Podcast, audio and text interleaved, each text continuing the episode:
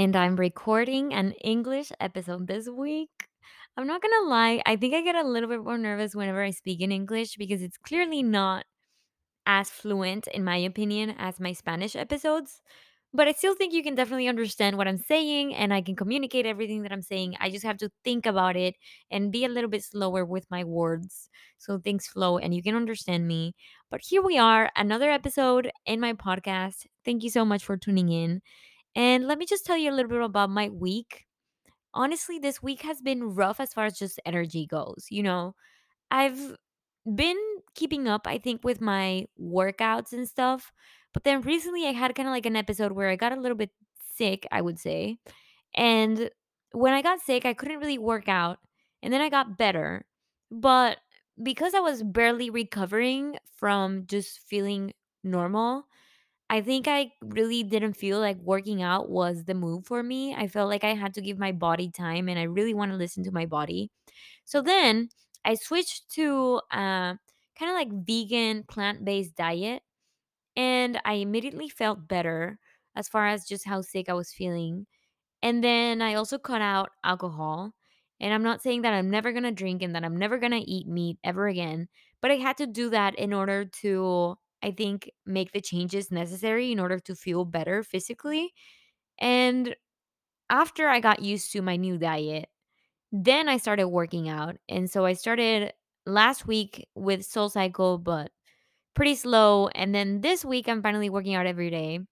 And I want to say that I'm working out just because I want to feel good but I it also does have to do with the fact that I have a Vegas trip next weekend, and we are gonna be going to all the pool scenes and stuff, and I wanna feel very comfortable and, you know, fit and muscular if I can, so I'm starting to work out again, and I think that is giving me energy, but I'm not at the stage where I'm used to working out. Here's the thing about working out.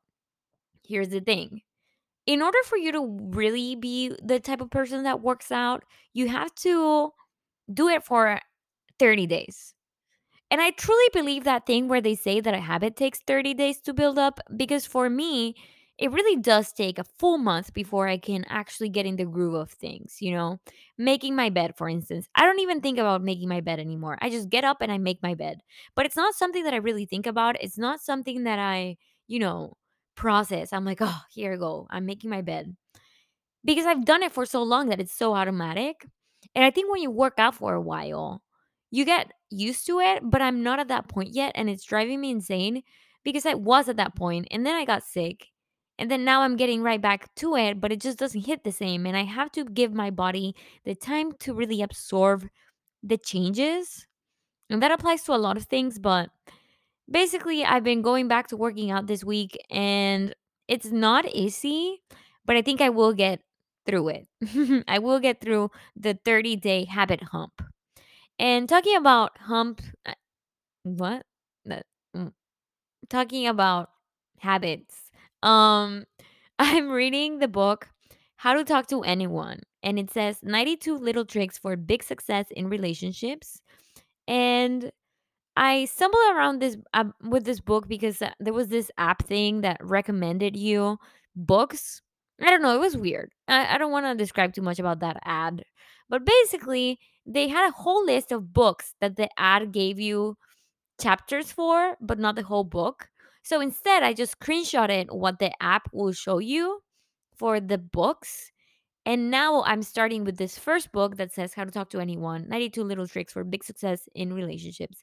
And then I'm going to move on to reading more books that that app was supposed to kind of show me or shorter versions of those books, but I'm reading the full book. And so far, it's pretty good.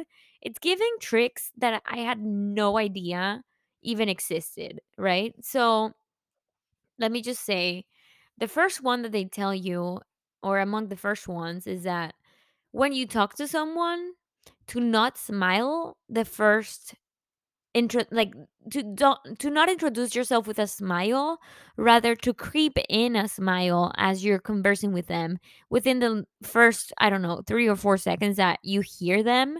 So that way the the person who's talking to you perceives your smile as more personal and to them it's like oh she's smiling at me. It's not a general smile. And i really like that because i feel like it's giving me little tricks that I had no idea, you know, were a thing. And it's at a good time in my life because I said in my Spanish episode that I passed the Texas bar exam. So now I also I, I have my Texas license.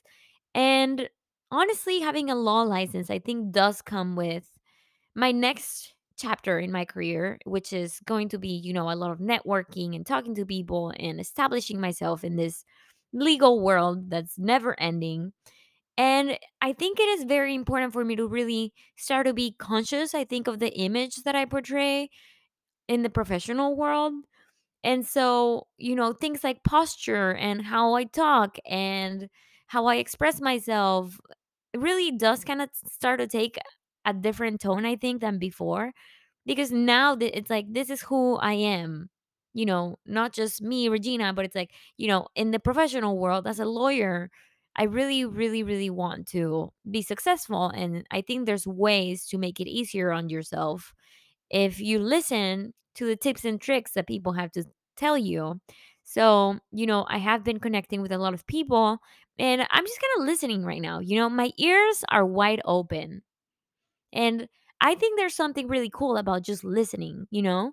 So right now I feel like I'm a sponge, you know? I just passed my bar exam and I'm ready to learn, I'm ready to absorb.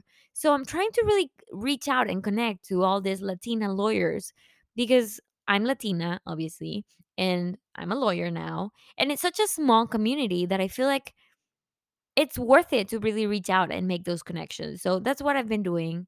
And, you know, I told you about my lack of energy with working out. Um, I'm going to Vegas next week. So that's what's going on with me. And just to tell you a little bit about today's episode, today's episode is about the decision of becoming a parent. You know, the whole idea of parental dynamics, you know, in today's society. And I came up with this subject because, or with this topic, I should say, because it was Mother's Day. And if you're listening to this and you're a mother, happy Mother's Day.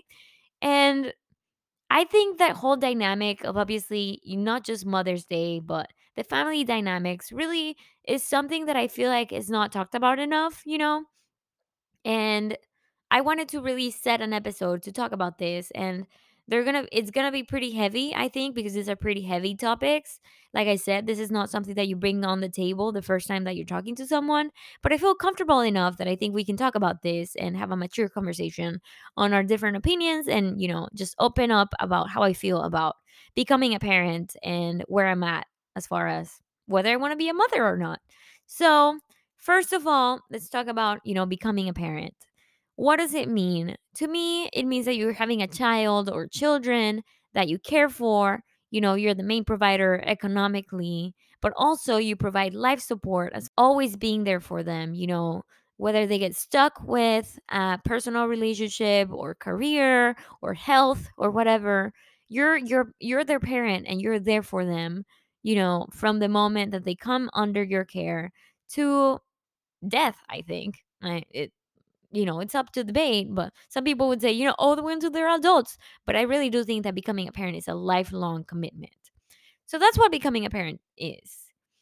And the thing about becoming a parent is that I feel like in today's society, there's obviously a lot of pressure, I think, on humans literally to birth child to birth children and to have that dynamic where, you know, I play mom, you play dad, and we have kids, and then they do the same, and then their kids do the same, and so on and so forth. And it's almost this thing where, you know, if you don't have kids, it's to some people, it almost seems like, well, what are you doing then? You know? Because I feel like historically, you know, think about baby boomer stage, or even my parents had six children, you know, older generations definitely didn't think about having kids that much, I think. In my opinion, I think older generations just had kids. You know, it was just the thing you did. It was just they had normal dynamic of this is what you do. And I think as time has moved on and you know, we've we've become newer generations have come about. I don't necessarily think that we think about kids the exact same, but I do think that us millennials, you know, that's my generation. I think we're still pretty up, pretty close to that dynamic of, you know, I'm here and I'm gonna look for a partner, and together we're gonna have kids, and and that's that's our purpose. That's what we're here for, you know.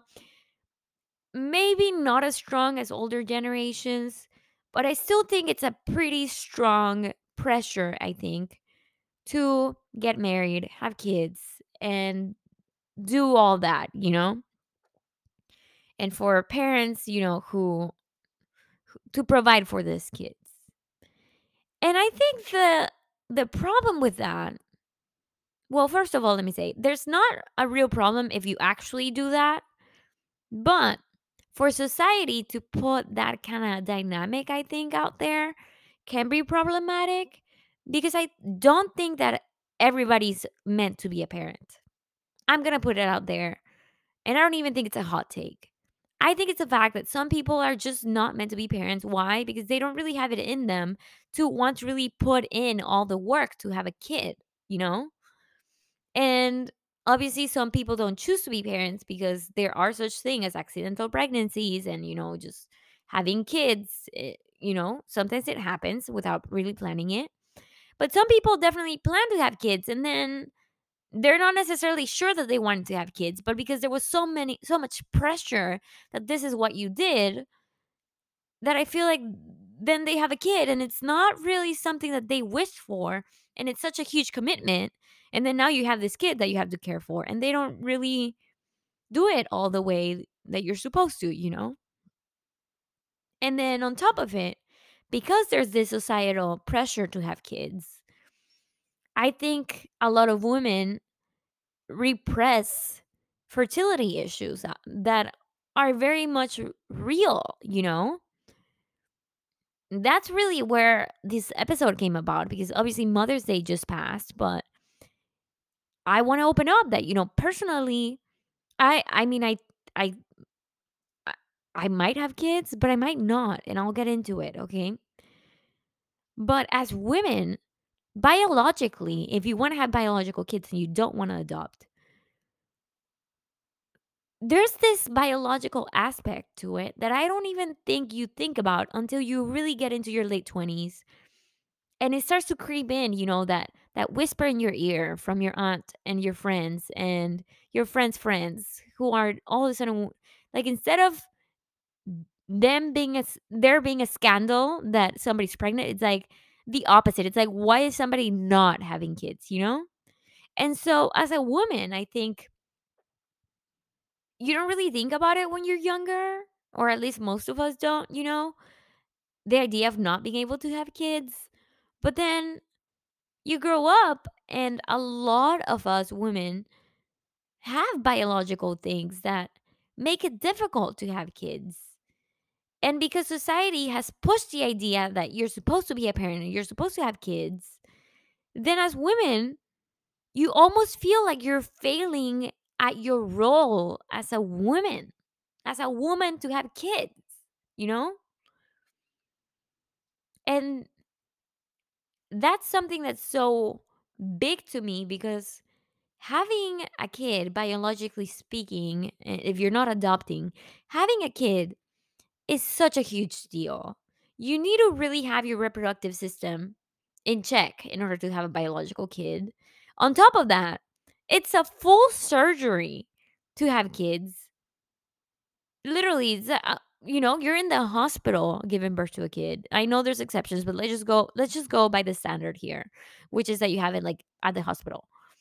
And and that's a whole ass expense. And yet, this is something that you're just automatically supposed to do? It blows my mind.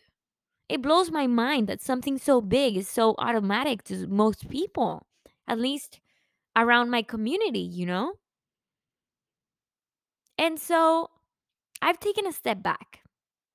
I've taken a step back and I've really analyzed if I want to be a parent.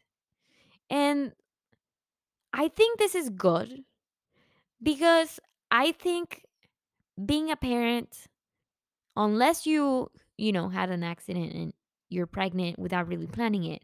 But I do think that being a parent is a decision that needs some thought, you know?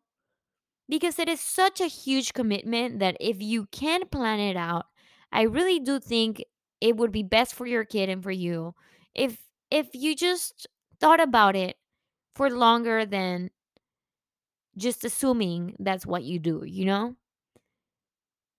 Like I said, my parents had 6 kids, and I don't really think they thought about it that much, you know? And later down the line, I think they re- definitely realized what a huge commitment it is to have 6 kids. And I just wonder, you know, would they have had 6 kids today in today's society, or would they be a little bit more, you know, thoughtful of whether they wanted to have 6 kids or not? Because having kids is just such a huge commitment. And so I've taken a step back. I used to be of the mentality that I was like, yes, of course I'll have kids. Of course I'll be a mom. Of course I'll get married. And of course, and I'll be like, I want to have three kids. And and you even put a number on it. You're like, I'm gonna have three kids. I'm gonna have four kids. I'm gonna have, you know, whatever.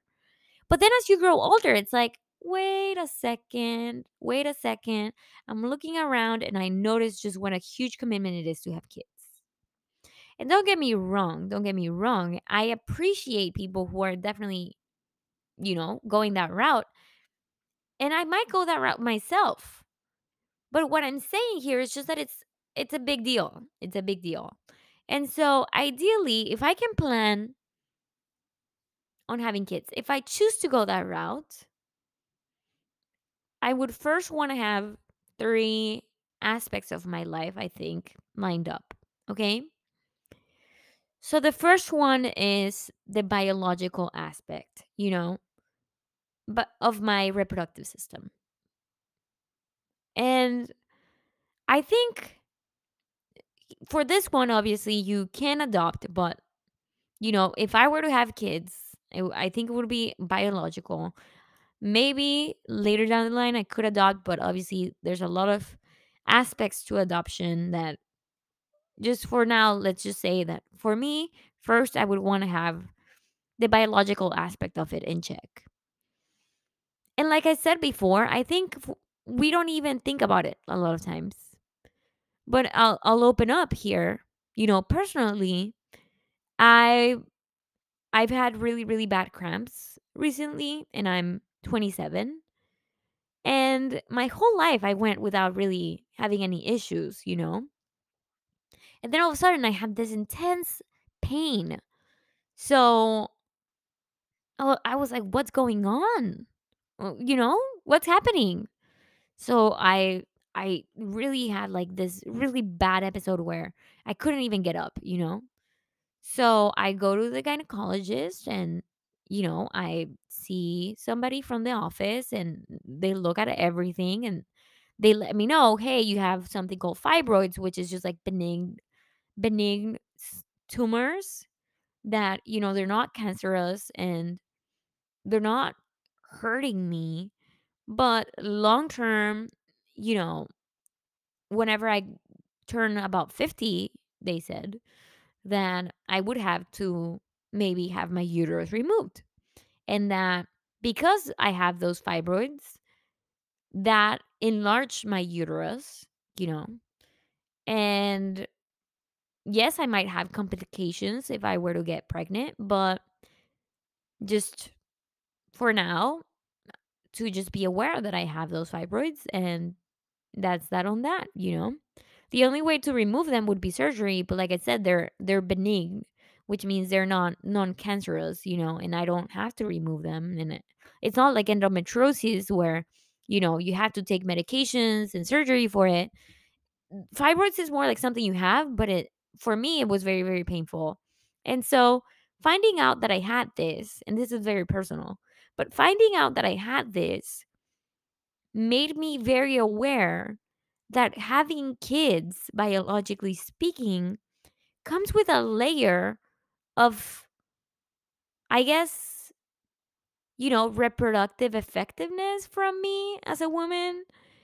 And being aware that I have this fibroids right now, while they're not the biggest deal ever, it made me understand that maybe biologically speaking, I'll be a mother, most likely.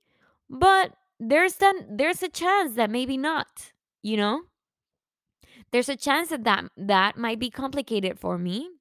And there's a chance that it might not be for me.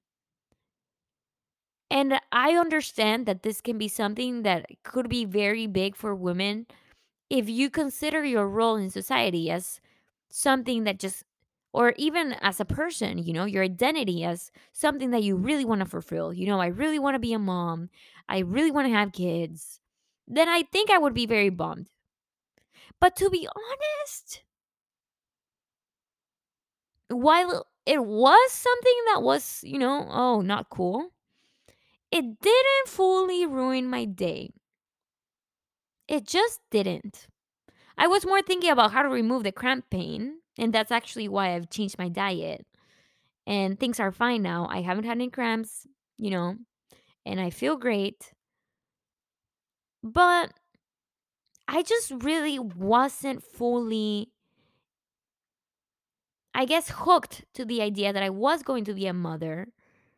And I'm still not hooked on it. It's something that's up in the air that time will tell because I understand just what a big choice and what a big commitment it is to have kids that I'm even cons- I'm thinking about it, but I'm not fully, you know, ride or die with this idea that I have to be a mother. You know, I don't think about my purpose in society as, you know, I came to this world to be a mother. You know, I'm not really. I think I came to this world to be happy, to be kind, to learn from others, learn from others and to to try to help others too, you know? And if I'm able to really become a mother, biologically speaking, then I think, and I want that, you know, and if I plan for that, then that would be great. But I'm I'm not taking for granted the fact that in order for me to have a kid, the very first step is for me to really be able to have a kid, biologically speaking. and so I'm aware that it might not be as easy as it seems for me to have a kid, you know, for me to be a parent. And I think that's more normal than it seems because I don't think people talk about those kind of struggles, you know? And when they do, it's like, oh, but we're pregnant now. Oh, but we already have a kid. But let me tell you about how much I struggled. You know, people don't really talk about those things. I think they're very sensitive. Understandably so, because there's so much, you know, I think I think there's a lot of hardship that goes with that, you know as a couple, as a woman, as a as a parent, you know, like you imagine yourself having kids and then and then it, it turns out to be complicated. I I think that really is something that people don't really talk about, but I do feel like we should talk about it more because it happens more often than we think. You know, people struggle more often than we think. I I turned 27 and this year was the year that I really had a lot of clarity for, you know, what was going on with my uterus and and now I'm very understanding that this type of things happen more often than I think, but we just don't talk about it. So we don't so we just assume that women have kids, but honestly, it's a step to even be able to biologically have kids. Let's just start there. So number 1, bio- biologically speaking, in order for me to be a parent, number 1, biologically speaking, if I want to have an, a kid that's, you know, biological, then I have to have all of that lined up. You know, all of that has to work out. So let's start by that. I might adopt, but as far as just having a kid myself, that has to be in check. Second of all, if I were to have a kid, I would want to have a strong partner, you know?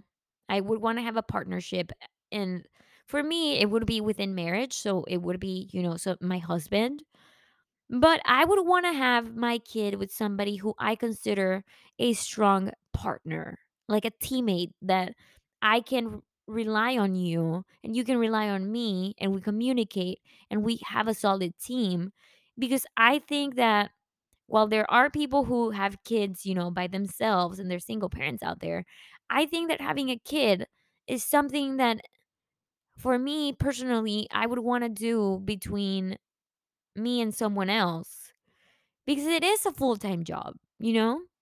Like I said, my parents had six kids and then later divorced. So I was able to see how the family dynamic changes when you only have one parent in your household, you know, because I was either with my mom or I was with my dad. And I think that really shaped the way I think about having kids because I it really ideally is a partnership. And even if I were to have a kid with somebody and then I get divorced, you know, which I'm not planning on, and no jinx, knock on wood. To me, having a solid partnership, somebody who I'm solid, who I can communicate with, and we're both mature, and we can both really bring out the best for with of each other with this kid, you know, would be ideal. Because having a kid involves losing sleep, it involves tough conversations, it involves a lot of decision making, it involves a lot of time out of your life, of course. And I I understand that when people have kids, it's almost like it's this time aspect that, you know, it's so rewarding that they're willing to sacrifice all of this to have their kid, you know? It's worth it. But at the same time, I can't deny the fact that it's something that's just so difficult to do that I think, you know, there is the new term that they call parental burnout. And it's basically, you know, when parents burn out because they've just been taking care of their kid for so long that they can no longer, you know, give out more. They've they've ran out of energy, you know, burnout. And I can't even imagine how difficult it is, you know, to do it by yourself. And props to you if if you're doing that. Like I said, my mom divorced, so I was able to see my mom do it by herself, and I've been able to see my dad do it by himself. And it is not easy.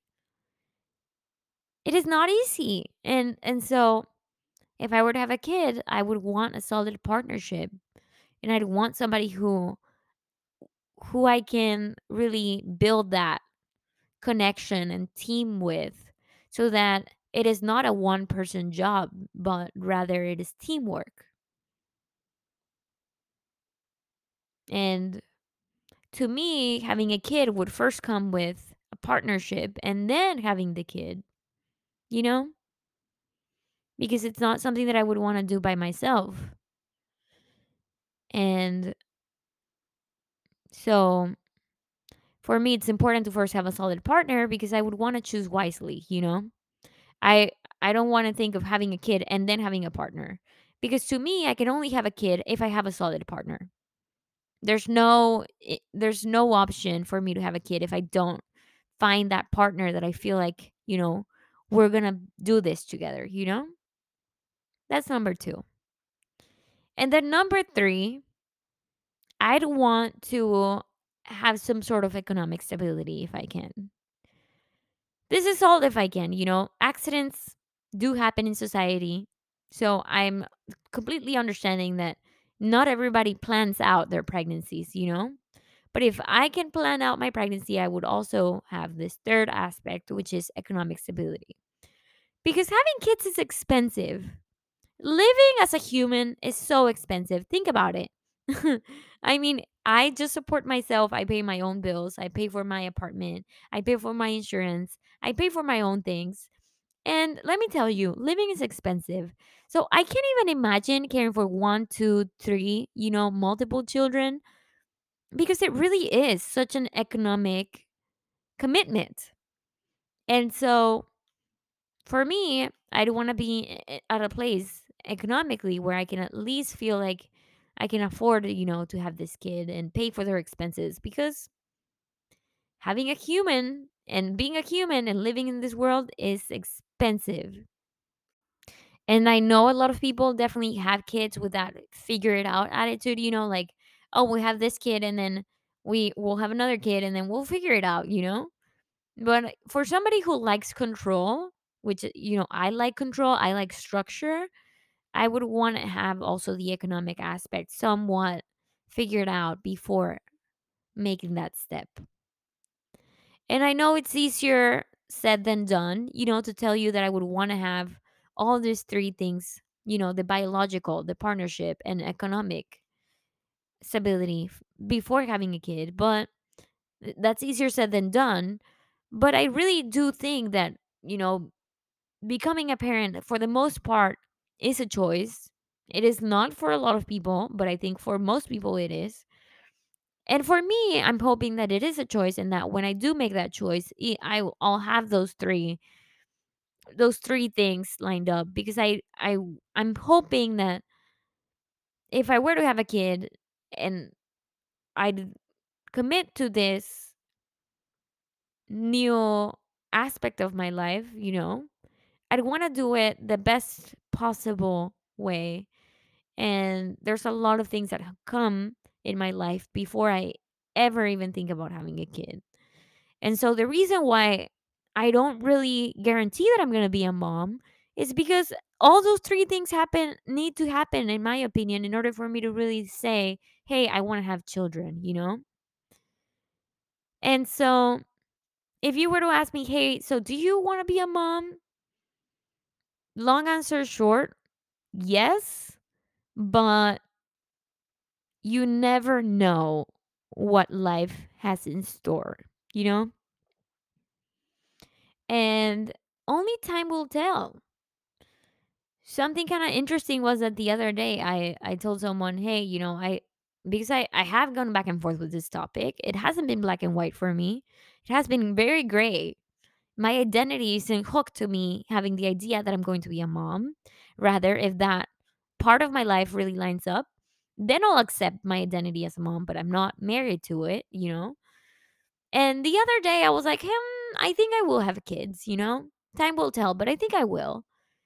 And that night, I had a freaking dream that the world was like flooded and some things were on fire and my house was flooded and like climate change was just, you know, to another level.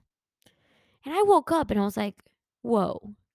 Yesterday I said I wanted to have kids and I didn't even think about the environmental aspect. I didn't even think about the world concerns that comes with it. Of course, there's also pandemics and war and climate change and economic stuff and mental health concerns and all these other things that I didn't even think about the other day when I said, "Yeah, maybe I want to be a mother." Then I had my dream and then I was like, "Oh, wait, there's also that."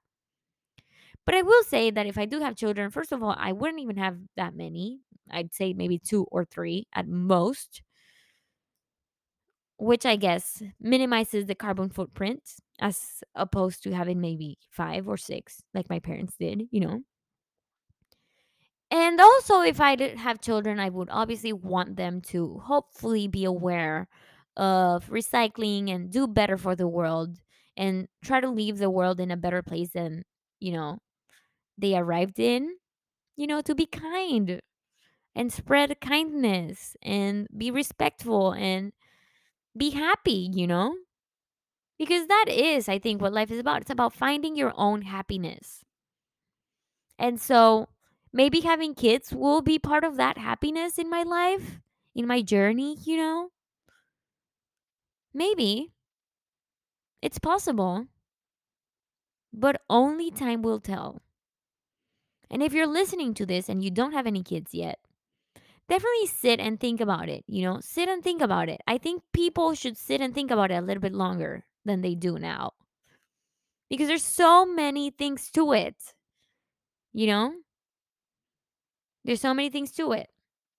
I think ide- a a lot of people's identities are linked to this idea of being a parent.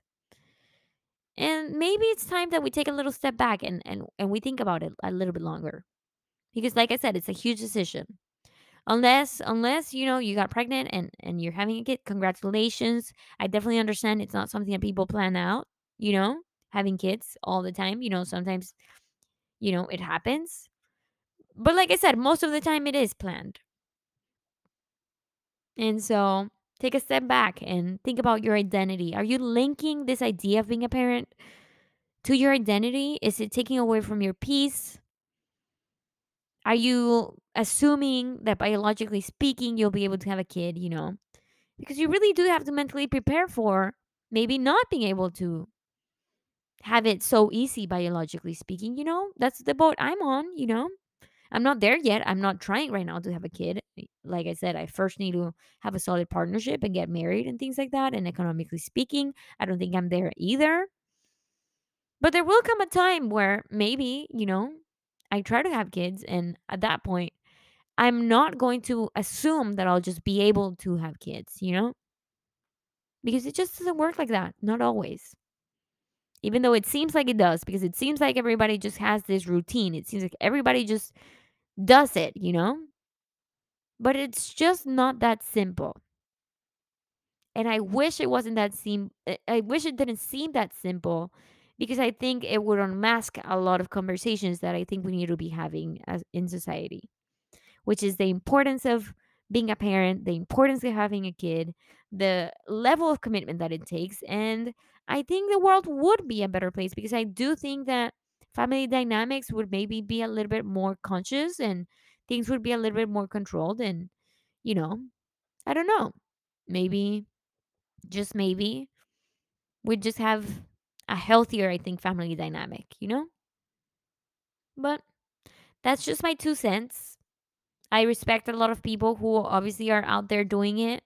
Being a parent, I think, is probably the hardest thing that you can do because you're raising a whole human. And I'm so proud of people who are doing it. It's such a huge deal. But it's just not that simple as it seems, you know? It's not as, as automatic as it seems. And both becoming a mother and having you know this partnership where you have a kid it's just the biggest commitment i think that you're gonna have ever in your whole life the biggest literally so let's just stop and think about it for a little bit longer before you actually do it if you can and that's what i'm doing and we'll see what happens but if you were to ask me hey you want to be a kid i mean you want to be a kid yeah i do actually um but do you want to have kids Time will tell. That's all I got to say about that. That's it for today's episode. I got pretty deep. This was a, this one was deep. So, until next time, next week is going to be a Spanish episode and then an English episode.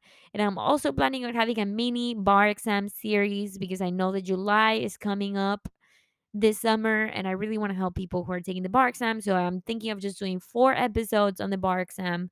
You know, throw them in there, mini series. And if you're taking the bar, listen up on those. But otherwise, I'll meet you next time and thank you for listening. Bye.